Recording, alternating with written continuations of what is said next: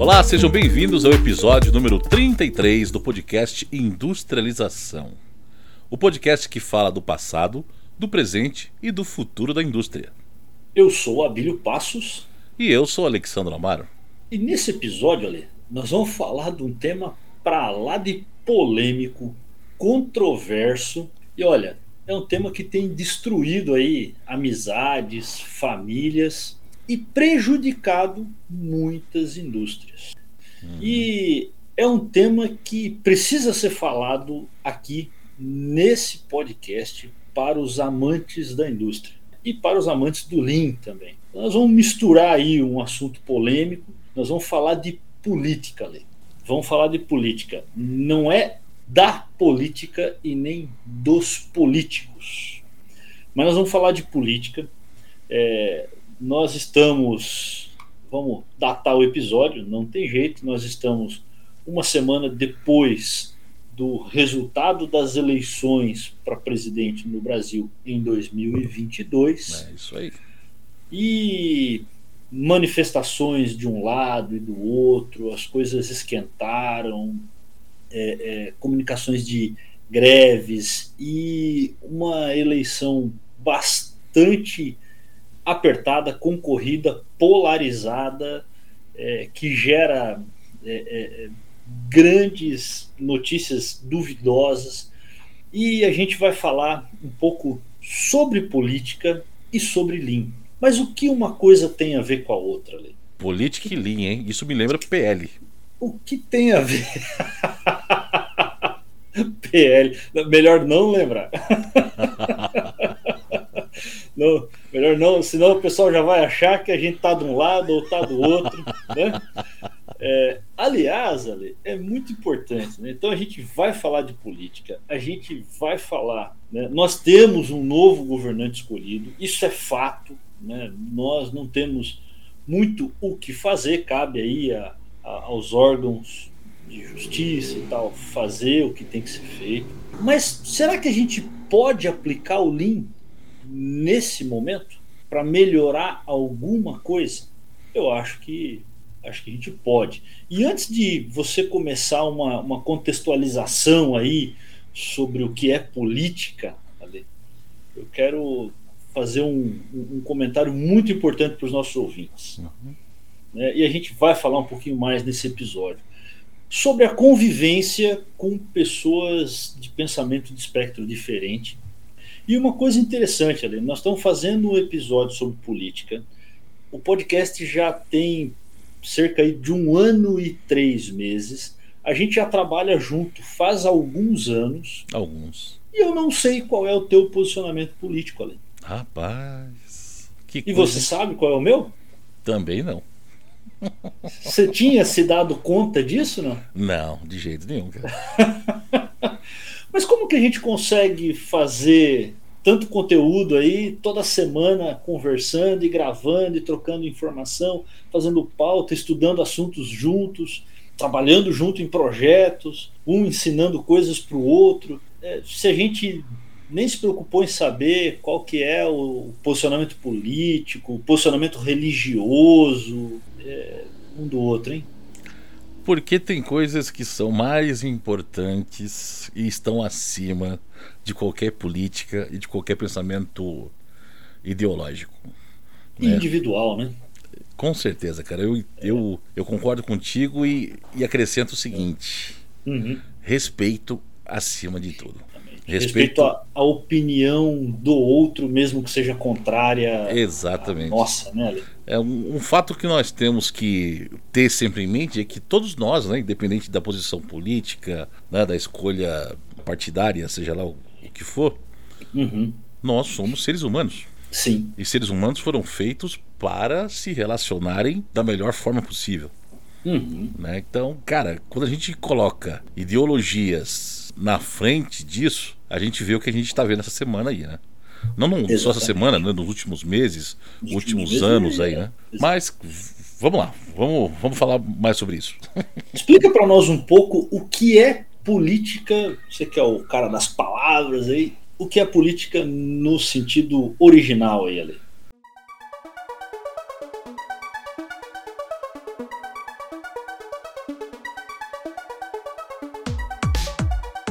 Política, que era uma palavra bem interessante, né? Segundo o dicionário, que nos traz aí a definição dessa palavra, uhum. é um substantivo feminino que significa arte ou ciência de governar. Uhum. Né? Então, no primeiro olhar aí, a política seria uma arte ou uma ciência. De uhum. quê? De governar. Ou ainda Legal. arte ou ciência da organização, da direção e administração de nações ou estados. Então aqui a gente já entende que ela tem a ver com administração de grandes coisas, de comunidades grandes, de estados, países, né, uhum. municípios, um ajuntamento de pessoas. Legal. Pelo Wikipedia, a gente tem a definição que a política vem do grego politikos, que significa algo relacionado com grupos sociais que integram a polis. Lembrando aí para os nossos ouvintes que a polis, né, a palavra polis em grego significava cidade, né? Isso. Era exatamente ali a, o ajuntamento de pessoas num centro urbano, uhum. né, longe das fazendas, né, separado das fazendas do, do, do, meio rural. Então isso era chamado a polis. Então as grandes cidades eram as polis. Legal. E para viver nessas polis precisava do que? De uma organização, de uma direção, de uma administração. Daí é que veio essa ideia de você organizar as coisas. Uhum. Né? Senão vira o quê, né? Anarquia, cada um faz o que quer. Exato. Ou como diria Raul Seixas lá, né? Faça o que tu queres, pois é tudo da lei, a lei de Telema, né? Que prega uhum. isso, né? Mas aí tende a não funcionar muito bem, né? Não funciona, é claro que não funciona, né? Porque aí cada um acha que o seu direito é acima do outro e já viu, né? Exato. Então, para que haja uma organização, é que foi criado aí a ideia da política. Legal. Que está ligado também ao direito, né? Enquanto uma ciência aplicada, uhum. não só aos assuntos internos da nação, ou seja, a política interna que rege aquela comunidade, mas também uhum aos assuntos externos. Por isso que a gente ouve muito falar da política externa, né? É, então tem a política interna no Brasil, por exemplo, que rege aquilo que acontece aqui dentro, e tem a política externa, que é o relacionamento com outros países, outras nações. Exato. Nos regimes democráticos, a ciência política é a atividade dos cidadãos que se ocupam aos assuntos públicos com o seu voto ou a sua militância. É outra palavra que a gente escutou bastante nesses últimos tempos, né? militância. Ah, o fulano é militante de tal partido. Verdade. O outro é militante de tal ideologia. Né? Uhum. É isso aí. E militância, lembrando, né? Lembra o que? A milícia. Lembra algo voltado a uma organização militar, né? Ou seja, uhum. um grupo ali associ... associado, né? A palavra tem origem nos tempos em que os gregos estavam organizando a polis, como a gente já falou aqui, eram cidades-estado nome do qual se derivavam palavras como politique, que significava política em geral, e politikos, dos cidadãos, ou seja, pertencente aos cidadãos, que estenderam-se do latim políticos e chegaram às línguas europeias modernas através do francês politique, que em 1265 já era definida nesse idioma como a ciência dos estados. Ciência dos Estados. Isso. Interessante, interessante. O termo política é derivado do grego antigo politeia, que indicava todos os procedimentos relativos à polis. Né? Uh, por extensão, poderia significar tanto cidade-estado quanto sociedade, comunidade, coletividade e outras hum. definições referentes à vida urbana. Então você vê, Abílio, que aqui a gente está falando muito né, na sociedade como um ajuntamento de pessoas, né, como uma comunidade, Exatamente. algo que é coletivo. Uhum. Lembrando até que antes disso né, teve o livro do, do Platão, que uhum. a gente aqui no Brasil conhece como A República, e no original ele é chamado de politeia, que é justamente isso, né? Politeia. que é exatamente esse termo aí que a gente falou aqui agora há pouco. O termo política que se expandiu graças à influência de Aristóteles, uhum. que tem também um livro chamado Política. O próprio Aristóteles ele escreveu um livro, né? Legal. Que tem o nome Política. Uhum. O filósofo categorizava funções e divisão do Estado e as várias formas de governo, com o significado mais comum de arte ou ciência do governo. Desde a origem ocorreu uma transposição de significado das coisas, qualificadas como político. Então já o termo mais moderno e o significado mais moderno da política, né? Isso. Para a forma de saber mais ou menos organizado sobre os mesmos conjuntos das coisas. O termo política foi usado a seguir para designar principalmente as obras dedicadas ao estudo daquela esfera de atividades humanas que se refere de algum modo às coisas do Estado. Hum. Política metodice digesta é o exemplo célebre de um livro, né, de uma obra que foi escrita por Johannes Althusius em hum. 1603. Caramba. E expôs uma das teorias da consociatio pública, que é o Estado como nós conhecemos hoje, né? a palavra Estado como é hoje. Legal. Nesse caso, o consociatio pública ele é abrangido em seu seio por várias consociationes menores. Uhum. Na época moderna, o termo perdeu seu significado original, substituindo pouco a pouco por outras expressões como ciência do Estado, doutrina do Estado, ciência política, uhum. filosofia política, passando a ser comumente usado para indicar a atividade ou conjunto de atividades que de alguma maneira tem como termo de referência a polis, ou seja, o Estado. O Estado. Legal. Então, a, o consociatio é o país, né, e as consociações menores ali, que é o termo que eles usaram na época, seriam as cidades, os estados, os distritos, Isso. os condados, os, né, os departamentos, como usam em países de língua é, é, espanhola, né? Uhum. Interessante, interessante. Então a, a, política ela foi sendo, foi crescendo o termo, o, o conceito de política para governar, né? Mas em áreas e depois essas áreas menores que seriam aí os, as, as subdivisões do Estado, né? Isso, é isso aí. Interessante, muito interessante ali. Legal, legal o conceito de política. É, a gente entendeu um pouco a parte da política, né? Isso. Mas como você falou no começo do, do episódio, esse episódio a gente vai falar um pouco sobre Lean também. Exatamente. Então, o Lean com a política, o Lean na política, como será que a gente vai linkar isso aqui? Só que antes é, é, é bom a gente lembrar um pouco aí pro pessoal os conceitos do Lean, né?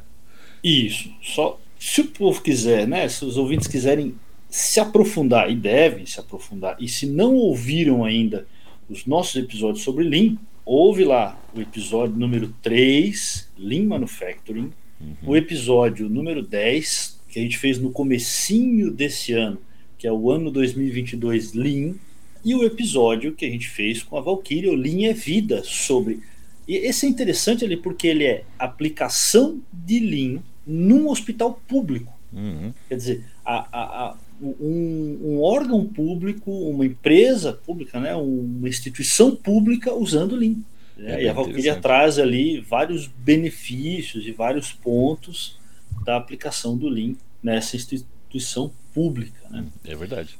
É, e lembrando ali do Lean, então, né, que a gente tem as sete áreas principais para redução de desperdício, que é o transporte, inventário, movimentação, espera, produção excessiva, processamento excessivo e defeitos, e os conceitos chaves que a gente trabalha, né, a capacidade, desperdício, produtividade, tempo coberto, transbordo, setup e valor agregado.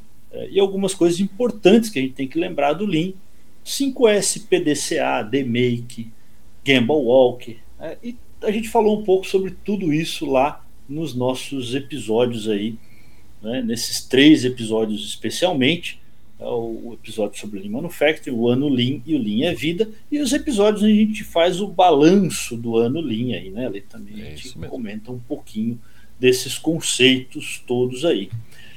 Agora, Lê, lembrando que a gente está nesse momento pós-eleição, é, você já se pegou pensando, eu tenho um candidato, eu tenho um, um agora um. É, nós temos um novo presidente eleito. Isso. Fato.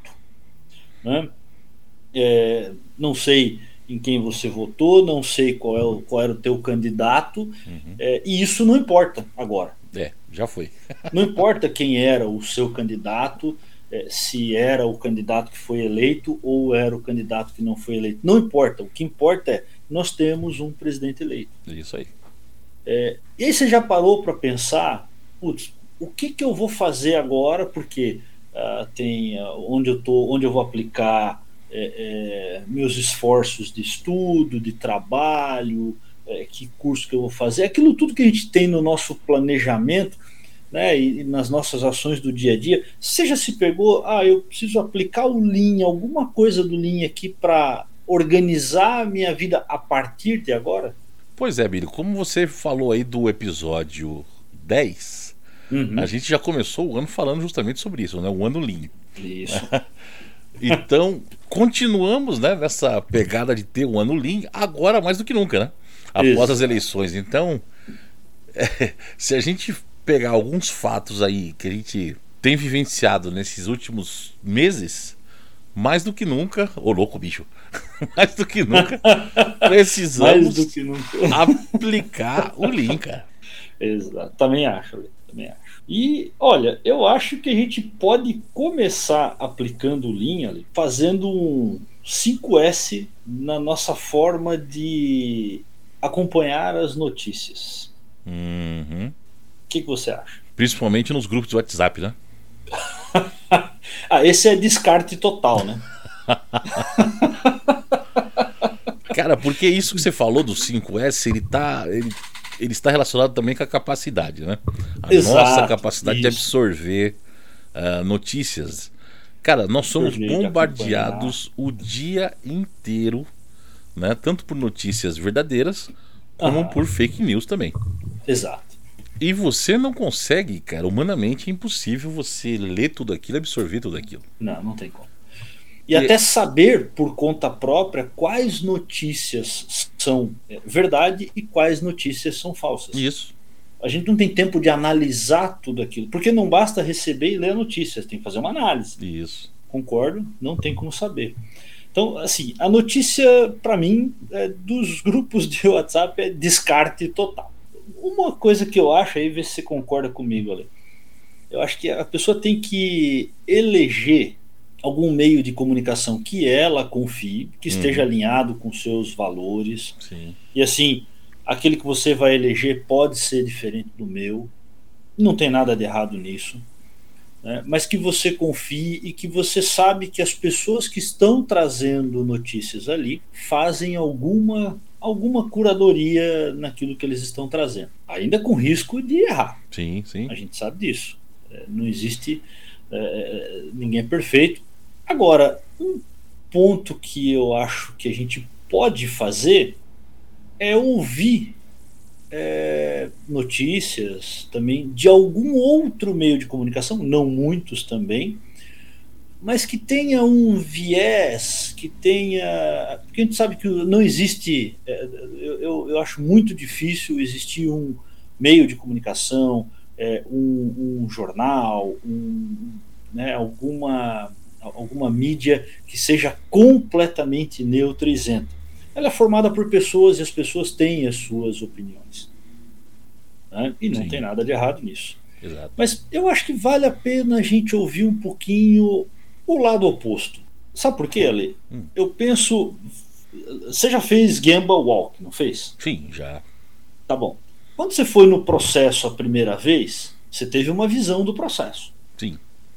Né? Você deu aquela andada, né? aquela passeada no processo. É, na verdade, é. antes de ir no processo, eu já tinha uma ideia, porque alguém me falou que lá naquele, naquele processo acontecia XYZ. Exatamente. Então eu já fui... geralmente, geralmente algum problema, né? É, eu já fui com o pé atrás já, mas vamos lá. Geralmente a pessoa te chama para ir no processo porque tem algum problema. Esse é, esse é o consultor. Ninguém fala assim: olha, tem um processo bonito aqui, funciona, mas é lindo. Eu quero te mostrar e tomar Não. um café com você. Né, observando a maravilha que é a minha fábrica. É, cara, isso nunca me aconteceu. Não. Mas é verdade, é verdade. A gente já teve um, um briefing ali, né? Um, né, um resumo do que é o processo, na ótica, geralmente, de alguém que não está executando o processo. Isso. Aí, aí você foi lá, beleza. Aí você foi lá, né? Deu aquela cruzada de braço e ficou olhando o pessoal trabalhar. Então você tem uma ideia do que está acontecendo. É, e aí você já teve oportunidade de fazer aquela experimentação do processo onde você executa o processo de acordo com as instruções do operador? Rapaz, olha, vou te falar que foram poucas as vezes, hein? Eu, eu já tive algumas vezes. Bem poucas mesmo. Eu já tive, eu já tive algumas vezes em processos, quando eu, eu trabalhei lá atrás com, com Seis Sigma, em processos de usinagem, de fundição, uh, algumas, alguns processos tanto de fabricação quanto de inspeção. Ale, é nesse momento que você descobre que a peça é mais pesada do que parece é, e que a vigésima peça pesa quatro vezes mais do que a primeira. é nesse momento que você percebe que o operador é mais rápido do que parece e mais rápido do que você pensaria. É, é nesse momento que você percebe que não é tão simples assim, é, especialmente em processos de acabamento, processos finais, processos de inspeção, é, que não é tão simples assim detectar defeitos na peça. Uhum. É, que não é tão simples assim fazer a peça perfeita. É, que não é tão simples assim preencher um formulário sem erros. Então, é, nesse momento você descobre ali que o que, o, que o, o que a pessoa do outro lado está fazendo não é tão fácil quanto você pensava enquanto você estava apenas olhando. Você já viveu essa sensação? Literalmente você está no sapato do outro. Né? Os americanos têm esse, esse jar, jargão, né? Esse eu não conheço. É, de você usar o sapato do outro. Né? Ou seja, você ah. está na pele dele. É, é, a gente conhece como skin in the game, né? Isso. É. Mas eu, eu acho que é muito mais do que isso, né? Essa, essa troca com o operador. Porque quando a gente fala muitas vezes do skin in the game, é o conceito de você vivenciar por algum tempo e tal, né?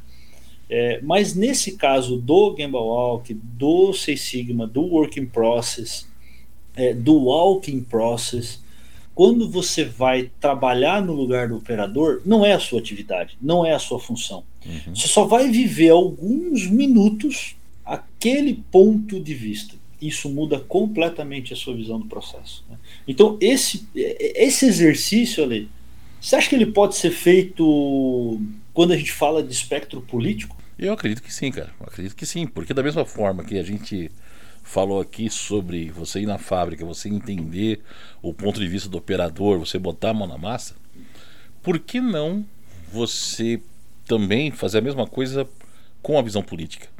Por que não hum. você tudo bem, você vai escutar algumas coisas, como a gente falou aqui, né? Você vai ter uma uhum. prévia de alguém, mas, uhum. cara, vai lá conversar, né? Tira um pouco a, o, o pré-conceito, né? Aquele pré-conceito que você tem.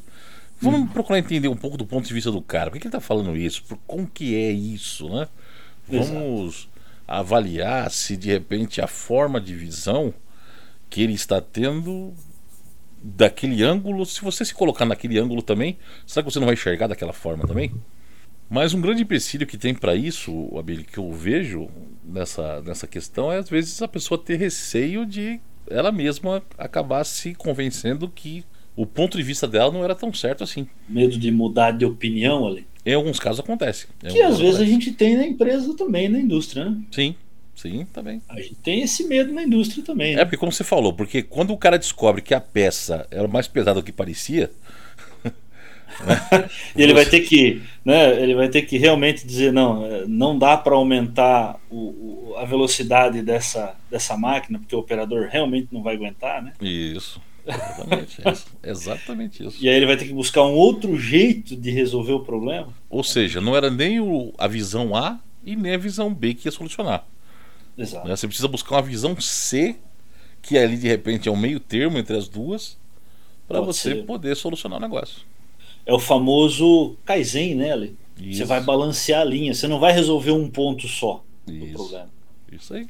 Cara, agora a gente entrou num ponto, quando você falou disso, né, de, de, de olhar vários pontos e, e, balancear, eu, eu lembrei do Kaizen. O Kaizen não está nem na pauta, né? Mas e se a gente aplicar o Kaizen, cara, é, é, é, quando a gente faz avaliação política? Porque, vamos lá, a gente, primeiro ponto do Kaizen, né? É a melhoria contínua, um pouquinho todos os dias. Isso. Só que para você exercer o Kaizen, para você melhorar o Kaizen, tem duas coisas que você faz. A primeira é avaliar o contexto, uhum. avaliar o estado atual, avaliar o cenário, né? ver quais métricas você vai usar, ver o que, que você pode melhorar. E qual é a segunda, Lê? Trabalhar. é trabalhar. É trabalhar para, para melhorar. Então, é treinar todo dia um pouquinho, é fazer né, aquela história do 1% melhor todo dia, que o, os, os coach quânticos uh, acham que é fácil, né? É simples, cara. Melhora um. Cara, melhora, melhora 1% por dia que você vai melhorar, né? Não sei quantos por cento no ano. Aí tem uns que fazem o juro composto ali, né? Acho que a melhoria contínua é, é juro composto. É. Mas não é tão simples assim melhorar 1% De por dia nenhum. em tudo, né, Ale? De jeito nenhum. É, é, e tudo e tem uma curva também de, de aprendizado, de conhecimento, né? Então, se a gente pegar aqui os 10 mandamentos do Kaizen, vê se a gente não pode pensar no Kaizen aqui, né? É, nesse momento. Uh, resolva logo os problemas, não trate sintomas e sim suas causas. Dá para pensar um pouquinho nisso, né? Isso é importante, hein, cara. A gente tem que tratar a causa, né? Não ficar tratando só sintoma, tomando analgésico e não, não resolver o, o problema de fato. Né? Exatamente. E aí, Ale, quando a gente analisa as causas, muitas vezes, né? e aí você falou um ponto ali atrás que as pessoas têm medo de ouvir né? e mudar de ideia. Né? Uhum. É, você acha que é porque as pessoas têm medo é, de ter culpa no problema? no problema, no, no próprio problema? De certa forma, sim, cara. De certa forma, sim, mas também um pouco de não total segurança naquilo que ela acha que sabe. É, pode ser?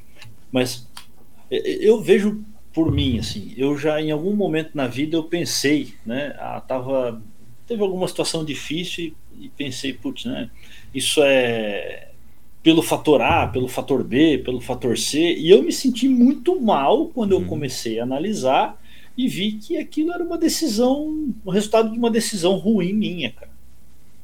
A gente se sente mal, né? Bate sim. aquela, sim, né? Sim. aquele, ai meu Deus do céu, se eu soubesse disso antes. Mas aí é uma questão de aprendizado, a gente, se, né? Se não passar por algumas coisas, a gente não aprende, né? Não, é, se é... tem uma coisa que nós temos que ter certeza é que a gente vai errar, cara. Muita é. coisa, né?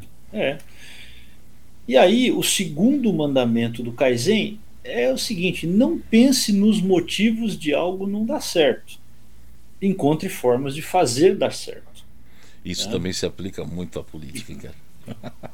exatamente, exatamente. Cara, é, a gente falou, né? Nós temos um cenário. E aí eu preciso ralar agora, trabalhar para encontrar uma forma de, de, fazer dar certo. Exato, é isso aí. Não tem outro jeito, Ale. Não dá para trocar é. mais, né? Não dá. Quer dizer, só daqui é. a quatro anos agora. Daqui a quatro anos dá. dá para tentar. então, assim, são quatro anos que vai ter que funcionar do jeito que tá, cara. Não tem jeito. Exatamente. Então, Exatamente. esse segundo mandamento aí do, do Kaizen, ele vai muito a calhar nisso, né? Exatamente. E aí, o terceiro mandamento é não culpar ninguém pela situação atual. Né? É fazer com que melhore. Às vezes não adianta a gente. A gente fala muito isso na indústria, né? A gente faz uma reunião, aí o pessoal começa, ah, mas foi de outro setor, foi de outro departamento, foi de outro lugar, foi é, é, é, o fornecedor, né? Cara, e aí a gente. Você já ouviu isso em reunião? Gente, não vamos procurar culpado. Ah, vamos focar na solução do problema agora. Não, às vezes a gente não tem tempo ali de procurar o culpado. Uhum. Né? Às vezes não compensa, porque você tem uma linha de produção parada, uma fábrica parada, uma empresa parada, é, é, às vezes vai ser muito mais caro procurar o culpado do que focar na solução logo, né? Sim, sim. É. E muitas vezes o culpado não é um culpado só, né, cara? São vários Exatamente. culpados juntos. Né? Às vezes o culpado está tentando procurar o culpado, né? É. Exato. Não é verdade? É a famosa transferência da culpa, né? Transferência de responsabilidade, né? É isso aí. É isso aí. E tem um o quarto mandamento que é esse é muito interessante. Não espere por perfeição. Ah, de jeito nenhum. Né?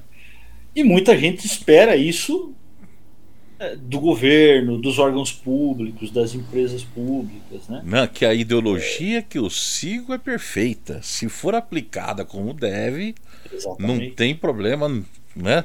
os problemas Exatamente. se acabam. O Exatamente. que não é verdade, de novo, né?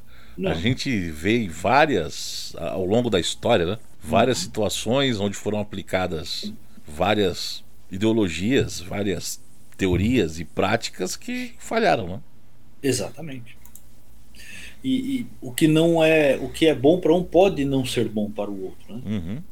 Então não tem como é, ter perfeição e assim não existe solução rápida, não existe o, o, alcance da perfeição em, assim não tem né três passos para a perfeição né é. então essa, e essa é uma filosofia interessante do Kaizen uma pequena melhoria feita agora vale mais do que uma grande melhoria feita mais tarde sim sim então é aquela melhoria com os recursos que a gente tem no momento né Ale?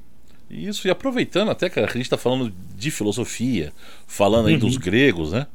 Uhum. É, o Platão já trazia isso muito, né? Que o mundo das ideias é onde a, existe a perfeição, e só lá.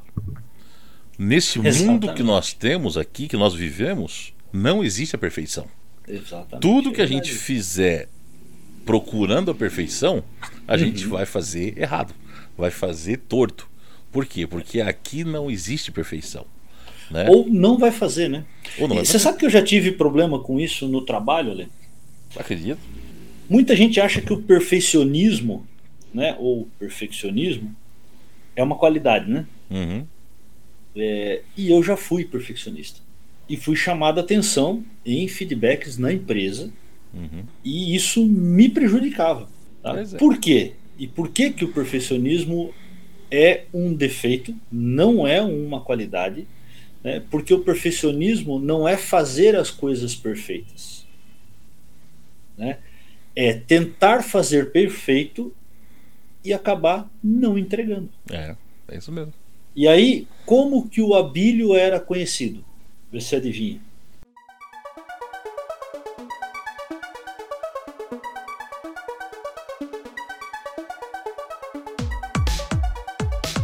Como o cara que não entregava.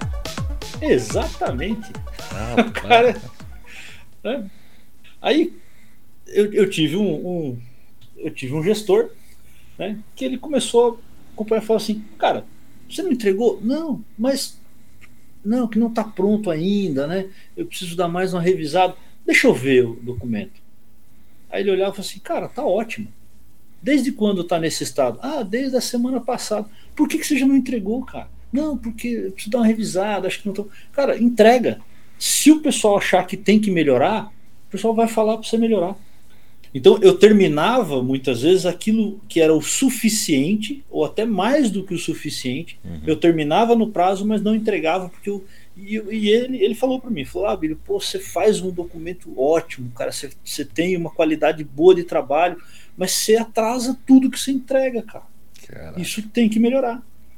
E aí eu fui. Aí ele me deu um livro sobre gestão de tempo.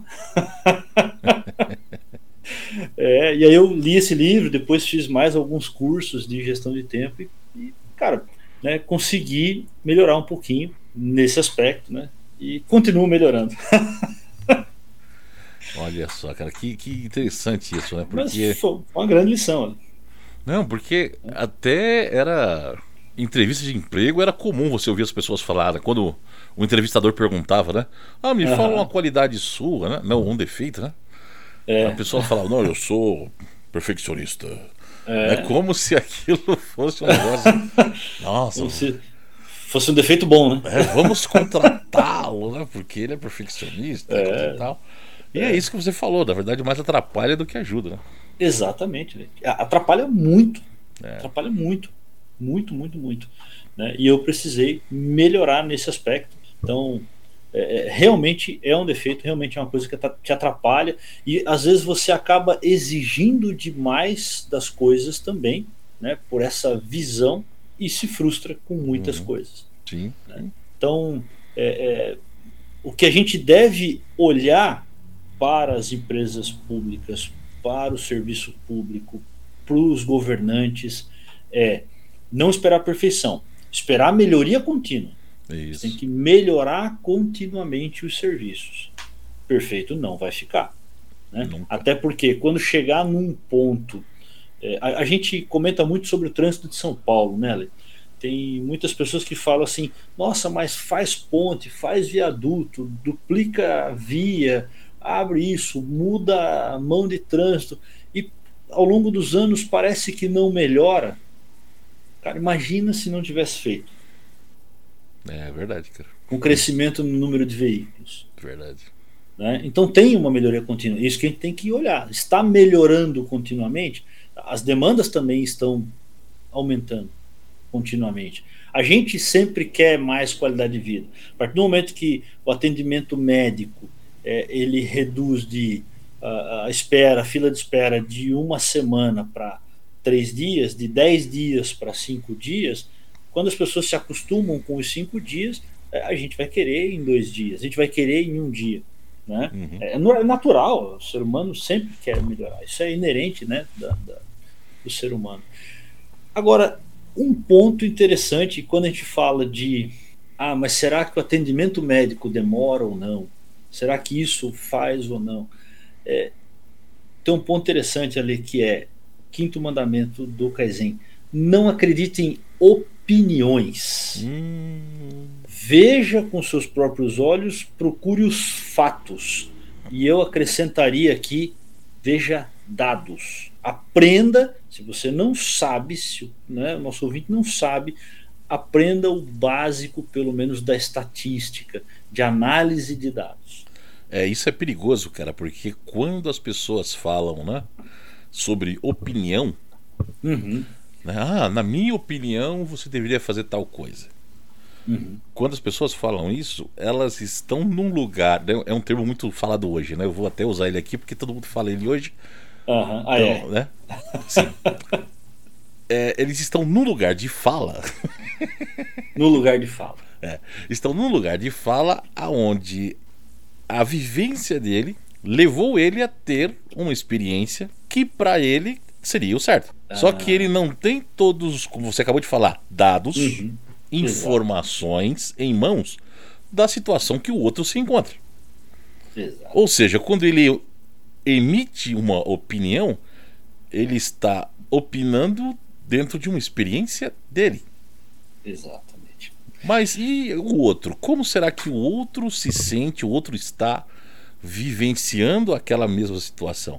Então, quando a gente fala, né, vou dar minha opinião, vou dar o meu uhum. conselho, né? A gente falou sobre isso num, num outro episódio aí anteriormente, né? Uhum. O conselho, cara, é uma coisa que você né, tem que pensar, não digo três vezes, mas pelo menos dez vezes antes de falar é, para uma Exatamente. outra pessoa. Né, que eu vou te dar um conselho. Cara, você não sabe toda, tudo que está envolvendo aquela situação que a outra pessoa está vivenciando. Exato. Da mesma forma, né? Ah, se eu fosse o presidente do Brasil, se eu fosse um político, cara, você não está na pele do cara, você não tem, Exato. você não tem todas as informações que que o cara tem ali. Então, opinião é complicado. Exatamente. A gente vê muito isso no futebol, né, Lê? Eu falo, se eu tivesse lá, eu chutava dentro daquele gol que, olha. Né? Aí vou eu falar um negócio desse que nem chutar a bola eu sei, né? Já falei no episódio aqui que eu sou um ponto fora da curva, né? Sou um brasileiro que não sabe jogar futebol. Pois é, bicho. Agora, Lê, eu tenho dois pontos muito interessantes sobre essa questão primeiro do conselho, cara. Uma coisa que eu falo para algumas pessoas e eu falo inclusive para o meu filho. Eu posso dar conselhos a ele e eu sempre falo para ele, filho, você tem que eh, ouvir os meus conselhos e fazer a sua análise. Uhum. Porque pode acontecer quatro caminhos diferentes com o conselho que eu dei para ele. Ele ouvir o meu conselho, seguir e dar certo. Sim. Né? Ele ouviu o meu conselho, seguir e dar errado. Certo. Ele ouviu o meu conselho, não seguir e dar certo. Uhum. Ele ouviu o meu conselho, não seguir e dar errado. Também. Agora, por que, que pode ser que ele ouve o meu conselho, não segue e dá certo, ou ouve o meu conselho, segue e dá errado ali? Porque o contexto pode ser diferente. É isso, isso aí. É isso né? aí. E, e, eu tive uma experiência, eu já contei, não lembro se eu contei aqui no podcast. É, eu sei que eu já contei em algumas lives por aí, né? É, que eu já fui esse cara do lugar de fala que falou algumas coisas e depois provou que estava errado. é verdade. É verdade. Você lembra dessa história, né? A história eu lembro, lembro. Você, o dia que você provou que você está errado. O dia que eu terminei os cálculos da minha pesquisa de mestrado. A segunda rodada de cálculo eu terminei. Eu falei, tem alguma coisa errada. Né? Eu tinha hipótese e tal, e beleza, trabalhei dois anos, estudei dois anos e meio, trabalhando naquela pesquisa com uma hipótese, mas eu tinha uma hipótese e uma crença, porque eu estava no lugar de fala. Uhum. Eu era um consultor de RP com 10 anos de experiência. Né? Uhum. Pô, eu sabia o que eu estava falando. Né? Eu, eu, já tinha passado por uma centena de empresas. Pois é. Né? Pô, é, eu tenho autoridade no assunto. Então eu é, tem alguma coisa errada aqui, né? Quando eu eu rodei a última. Quando eu rodei os últimos cálculos lá no Minitab, eu falei, tem alguma coisa errada? E tinha. Eu. pois é, bicho. Né? E por que, que eu descobri isso? Porque eu fui estudar e aí comecei a, a, a fiz uma pesquisa de acordo com né, os métodos científicos e aí, nesse momento, eu fui obrigado a pesquisar contextos diferentes daquele que eu vivia. Uhum. Pô, mas 100 empresas eu passei e não enxerguei isso? É, eu passei em 100 empresas somente no Brasil. Eu fui estudar empresas fora do Brasil. Eu fui estudar outros contextos. E aí eu descobri que eu estava errado. Provei matematicamente que eu estava errado. Então é interessante, né? isso é, é, um, é, muito importante. E assim, é, não tem jeito, é escutar as outras partes, né, Ale? Sim, sim. O sexto mandamento, Ale, é interessante, é uma prática que a gente já falou um pouco nos episódios é, é do ano Lean, né? A gente já, já comentou algumas vezes, a gente fala muito aqui nos bastidores, né? É, não gaste dinheiro demais. Hum. A maioria das melhorias custam pouco. Caraca. Né? Cara, eu vou repetir. É, não gaste dinheiro. É que assim, não gastar dinheiro demais pode parecer um clichê, né? Mas, cara, a maioria das melhorias custam pouco. Né? E não é que é verdade, cara. Se a gente analisar é, às vezes, no dia a dia, né? melhorar a alimentação, uhum. né? É, muitas coisas ali, consertar é, é eficiente é mais barato do que trocar por um novo. Sim, sim. Né? É, alguns aparelhos de casa, é, carro, né? Uh, a gente pode até fazer, se os ouvintes quiserem, a gente pode até fazer um, uma comparação. Eu tenho alguns dados de, de carro meu que eu usei 300 mil quilômetros. E foi mais barato do que trocar a cada 60 mil. Pai. Gastei bastante com manutenção. Né? Mas ainda assim foi mais barato do que trocar a cada 60 mil quilômetros ou trocar a cada três anos. Né?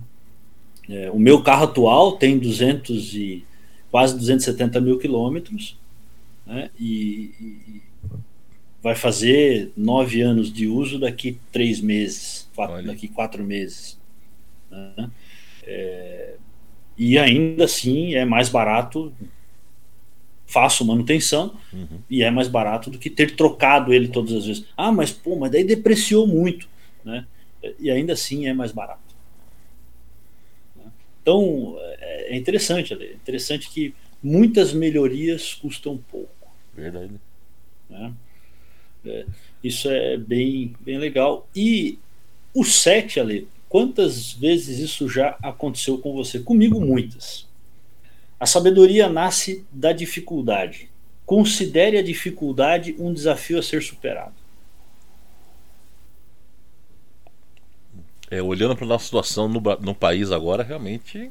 A gente vai enfrentar muito, né? É, tem que ter sabedoria para poder.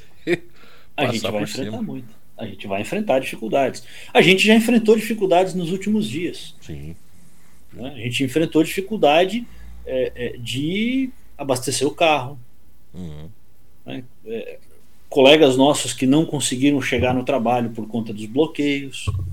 Sim, também. Né? É, então, a gente já enfrentou dificuldades. E aí a gente vai encontrando, encontrando saídas, encontrando é, meios de fazer as coisas. É, acho que isso põe a gente para pensar, mas aí a gente tem que pensar um pouquinho é, lá no mandamento 2, né? Encontre formas de dar certo. Isso mesmo. Né? Encontre formas de dar certo. A gente não pode parar, putz, e agora? Né? Teve bloqueio, não tem saída. Não, cara, encontre forma de dar certo. Você sempre vai encontrar? Às vezes não no tempo que a gente quer. Né? Uhum. É, aí, de novo, não busque, não espere a perfeição. Nem de você mesmo. Né? É. Então a gente sabe que vai viver um momento complicado. A gente sabe que tem, um tem um governo de transição, tem um momento de transição, as coisas vão mudar. É sempre ali, toda troca de governo, para A, para B, da esquerda para a direita, da direita para a esquerda, melhora para alguns e piora para outros. Sempre, sempre. Alguns, alguns tipos de indústrias são beneficiados, né? alguns tipos de indústrias sofrem. Se o dólar sobe, alguns tipos de indústrias se beneficiam, outros se prejudicam. Se o dólar cai, alguns tipos se beneficiam, outros se prejudicam. Né? A e aí tem valores, que ir né? se reinventando. Né? Se a bolsa, o dólar sobe, a bolsa cai, a bolsa sobe, o dólar cai. Né? A própria bolsa, né? parte das ações caem, parte sobem. Então é, é, um, é uma análise importante ali, né? É, pegar essa dificuldade e olhar para os mandamentos superiores, para os mandamentos anteriores ali.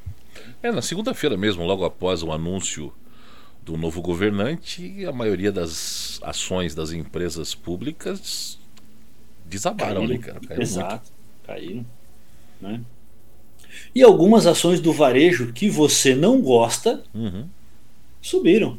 Pois é. E que eu gosto. Você vê que, que engraçado isso, né? Que coisa. Pois é, a gente já falou sobre política, aliás, a gente nunca falou sobre o nosso posicionamento político, nem religioso, já, a gente já conversou sobre os nossos posicionamentos nos investimentos em ações, né? você, é. gosta, você gosta de ações diferentes das minhas. Sim, sim. Algumas ações de instituições financeiras que eu gosto e você não gosta pois é. subiram. É. E de instituições educacionais que você não gostou de investir e eu né, gostei e subiram. Então, assim, mas é, é ali, tem muita coisa é, é, que, que vai mudar. Né? Em algum momento, isso pode mudar de novo. Porque por uma canetada, uma fala é, do presidente ou do, dos ministros que ele vai colocar, né, os ânimos em bolsa de valores já, já muda muito, né? Verdade. E, e às vezes para pequenos negócios, para profissionais, é, muda, né? Isso gera medo, né? Sim. Nas pessoas. Ah, meu, o tipo de empresa que eu trabalho vai ser prejudicado por essa medida ou aquela medida, porque vai aumentar imposto A e diminuir imposto B, ou vice-versa. Ou vice é, e é pela própria alta do dólar e baixa do dólar. Né? Uhum. Então, é, é, sempre vai. Não, e, e, não beneficia só grandes empresários. Né? Isso beneficia ou muda a, a, a, a, situação de milhões de trabalhadores de um lado e de outro. Não tem como fazer uma ou duas medidas que beneficiem todos os tipos de negócio ao mesmo tempo. Uhum. Né? Então, isso acho que é uma das coisas que as pessoas têm que estar preparadas, é que talvez é, o país deixe de produzir alguns tipos de, de, de, produtos e passe a produzir mais outros tipos de produtos. E se você é de uma determinada indústria e, percebe que vai ter esse movimento, talvez seja o momento de estudar alguma outra coisa ou de pensar numa mudança de carreira, muitas vezes. Isso. Isso pode, pode ser uma, uma alternativa. Né? E para fazer isso, Ale, o oitavo mandamento é uma, é uma técnica de trabalho, uhum. né? que é perguntar por quê cinco vezes, para entender, entender completamente como as coisas funcionam. Por quê? Né? Porque se você entender como as coisas funcionam, você vai criar ações para poder é, é, caminhar, para poder se adequar às coisas como elas funcionam. Mas por quê? Porque se você criar essas ações, você vai acabar criando também né, uma disciplina de executar essas ações no curto, médio e longo prazo. Mas por quê? Porque você realizando essas ações no curto, médio e longo prazo, você vai conseguir alguma mudança necessária para se adequar à nova realidade, ao novo cenário. Mas por quê? Aí eu já não sei. Chegou no quarto por quê? Aí, ó. Mas se a gente pensar mais um pouquinho, consegue chegar no 5, hein? Conseguimos chegar no quarto aqui até. Mas, cara, e o 5 porquê funciona, né, cara? Funciona, Funciona sim, é demais. Aí eu recomendo aqui, né, os 5 porquês com o Ishikawa. Uhum. Né? Coloca os 6 M's Aliás, até existem o, existe os 6Ms lá é, do Lean, do Ishikawa, os 6Ms padrão do Ishikawa, né? mas a Sociedade Brasileira de Coaching tem uma proposta diferente para os 6Ms para é, é, rendimento, performance pessoal, hum, para crescimento pessoal. Recomendo dar uma olhada lá. E se o pessoal quiser que a gente detalhe um pouco mais disso, é só falar que a gente faz um, um episódio, faz alguma coisa sobre isso. Boa. Né? E o, o nono, Ale, o nono mandamento, a gente já falou sobre isso lá atrás. Né? O nono mandamento do Kaizen. Hum. A sabedoria de toda uma equipe vale mais do que o conhecimento de qualquer indivíduo. É, isso é importante. É ou não é? É verdade. Né? Escute os outros e permita a troca de informações. O velho trabalha em equipe, né, cara? Exatamente. É isso aí, trabalho em equipe sempre ele é. dá mais frutos do que aquele salvador da pátria, né? Exatamente. Fazendo aí alusão à, à novela dos anos 80, no, 90, 90, acho que. Exatamente. Salvador da pátria. Né? As pessoas acreditam que existe ali um Messias, um ungido, né? Um, isso. Um, Uma pessoa extraordinária que vai fazer tudo sozinho. Um né? super-homem uhum. que vai resolver Exato. as coisas. E não é por aí. Que sabe tudo, né? A, gente vê isso no dia a dia de trabalho, né, Ale? Às vezes a gente fala assim: olha, eu preciso, para resolver esse tipo de problema, eu preciso, junto comigo, é, de um consultor uh, com especialidade X, o outro com especialidade Y, Aí alguém fala assim, oh, mas não tem um consultor que conheça todas essas coisas, né? Um especialista em tudo? Não, né? Se existir, ele está ganhando bastante dinheiro em outro lugar, né? Exatamente. Enganando alguém, né? Porque não existe ali. tá enganando alguém. É. É, porque realmente é ouvir ali. E eu, eu, tenho uma experiência interessante com, com a questão do ouvir. É, porque lá na escola e depois é, fiz cursos na empresa, depois na faculdade fiz outros cursos é, de é, oratória, palestra, é, de várias coisas relacionadas a falar. Né? Fiz o curso lá do Reinaldo Polito, né? como falar, como é, é, palestrar, como uhum. conduzir uma. Cara, e eu fui aprendendo a falar. Né? E, cara, aprendi tanto a falar é, que eu não ouvia. Fecha vida. E isso foi muito ruim para mim no começo da consultoria. Uhum. Né? Porque eu ia com aquela disposição já de falar e de levar a solução pronta, né? Que eu não ouvia muitas vezes o cliente, as pessoas. E eu comecei a perceber que eu dava umas cabeçadas feias, feias, por não ouvir. E aí que eu fui fazer um curso de escuta ativa. E aí no curso eu comecei a descobrir, cara, eu não sei ouvir. então, realmente, né, ouvir é importante. É a base, né, cara? Até fazendo um paralelo com aquela brincadeira que a gente sempre faz, né? Uhum. Que Deus deu dois ouvidos, né? Exato. E uma boca só. É, é justamente isso, porque você precisa realmente Exatamente. Se certificar de que você entendeu, que você ouviu aquilo que as pessoas demandaram, né? Exato. E aí gente... Ouvir no mínimo o dobro do que fala. Né? É, a gente voltando um pouco no assunto política, né, que a gente falou logo no começo do episódio. Uhum. É, é, importante que a gente possa ouvir as, as outras partes e entender, né, como a gente já falou uh, anteriormente também, entender pelo menos um pouco do que, que eles estão tentando falar. Né? Não é uhum. somente a sua uh, a sua vontade ou a sua posição que vale, né? Exatamente. A do outro, de alguma forma, também tem que ser respeitada. Né? Exatamente, exatamente. É, eu acho que é muito isso, Ale. Eu acho que assim como a gente. Quantas vezes a gente já não foi jantar, almoçar com a galera do trabalho, uhum. né? ou com a família, ou com os amigos, e aí você tava com vontade de comer pizza e a maioria falou, vamos na churrascaria. Ou você tava com vontade de comer carne e a maioria falou, vamos ali no restaurante vegetariano. É, e a gente vai ali. É verdade. E a gente vai e a gente aceita e a gente se diverte do mesmo jeito. Isso. E a gente se alimenta do mesmo jeito.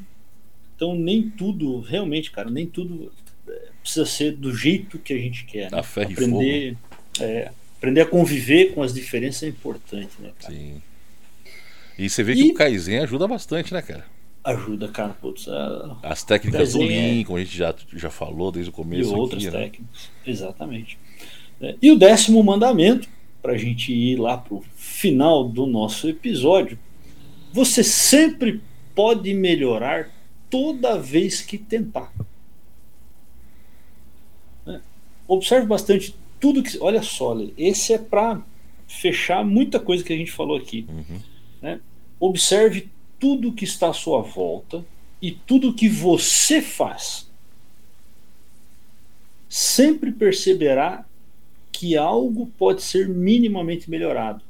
Aí eu quero puxar aqui uma coisa que você falou, eu quero que você fale de novo o que você falou, que a gente estava conversando é, no, no pré-papo aqui. O que é maior do que a coisa pública? Somos nós como indivíduo, né, cara? É isso aí. Que a República, né, como a gente estava falando lá no comecinho também, a gente até uhum. citou lá o, o livro do Platão, né? A ah. República é a coisa pública, então é aquilo que é de todos, né? Então uhum. o governo está aí para administrar isso, o que é comum a todos.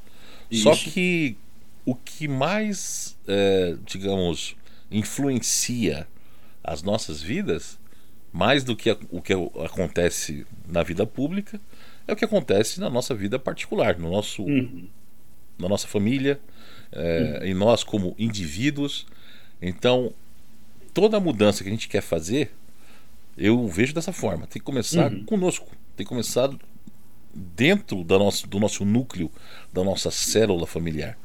Exatamente. Né? E seja uma mudança em proporções grandes, né? Como por uhum. exemplo, uhum. ah, eu quero né, mudar hábitos que estão aí há anos entranhados, uhum. né? Uhum. tem que começar Exato. por você. Né? Não adianta começar pelo outro, tem que começar por você. É. Ou mudar coisas pequenas, né? Às vezes coisas simples até. Né? Uhum. É, o, o governo não vai fazer exercício, beber água e se alimentar melhor por nós, né, Ale? De jeito nenhum. De jeito não vai estudar, não vai trabalhar, né? Não. E não vai é, ter disciplina de sono por nós. Não. É, não vai se fazer com que a gente se relacione melhor com as pessoas ou não. O governo vai fazer isso. São coisas importantes, né? É, e qualquer governo, né? A gente está falando aqui do governo atual, que é. Estamos em 2022, né? Então, datando uhum. de novo aqui o episódio. Uhum. Né? É, é, o que está em voga aqui, mas se você analisar os governos de 50, 40, 30, 20, uhum. 10 anos atrás, né? todos tiveram acertos, todos uhum. tiveram erros, né? mas no final das contas somos nós, né? Os trabalhadores, aqueles que botam a mão na massa, que bate o cartão todo dia, é que tem que correr atrás do, do que é nosso. Exatamente. Né? E vai continuar sendo assim nos próximos anos. Né? Independente aí de quem entrar, quem sair, o governo que for acontecer, acontecer aí para administrar a coisa pública, a nossa vida particular como indivíduos somos nós que temos que tocar, né, cara? Exatamente. E é o que faz a maior diferença, né? Exato, exatamente. O, o, o acho que o, o, governo ele influencia na nossa vida, mas ele não determina a nossa vida. Não deve, não deve. É, né? O maior erro, né, que eu vejo assim em algumas teorias políticas que existem por aí é essa, é achar que o, o governo é o pai de todos. Né? Que o governo é que tem que dar as coisas, o governo tem que. Não, cara. Não é por aí. Né? Nós somos responsáveis pelas nossas vidas. Nós temos que ser responsáveis pelo nosso crescimento. Né? O governo ele está aí para administrar, para, né, de uma certa forma, dar condições para que certas coisas aconteçam. Mas Exatamente. quem tem que correr atrás, quem tem que fazer acontecer, somos nós. Exatamente. Exatamente. Acho que é, é, é muito isso mesmo. Né? Show de bola. Então, bora estudar, trabalhar, se divertir, que faz parte. Faz parte, com e, certeza. Né, cuidar de si e dos seus, né, Lei? Isso, amigo. Acho que fica a dica aí pro pessoal e para fechar o episódio ali, ouvir as pessoas, ouvir os outros, principalmente aqueles que discordam de você. Eu gosto dessa fala do Cortella. Uhum. Preste atenção em quem discorda de você. Pode ser que tenha alguma coisa interessante ali. É, é. é. E esse episódio, ele veio bem a calhar, cara, nessa situação que nós estamos vivenciando.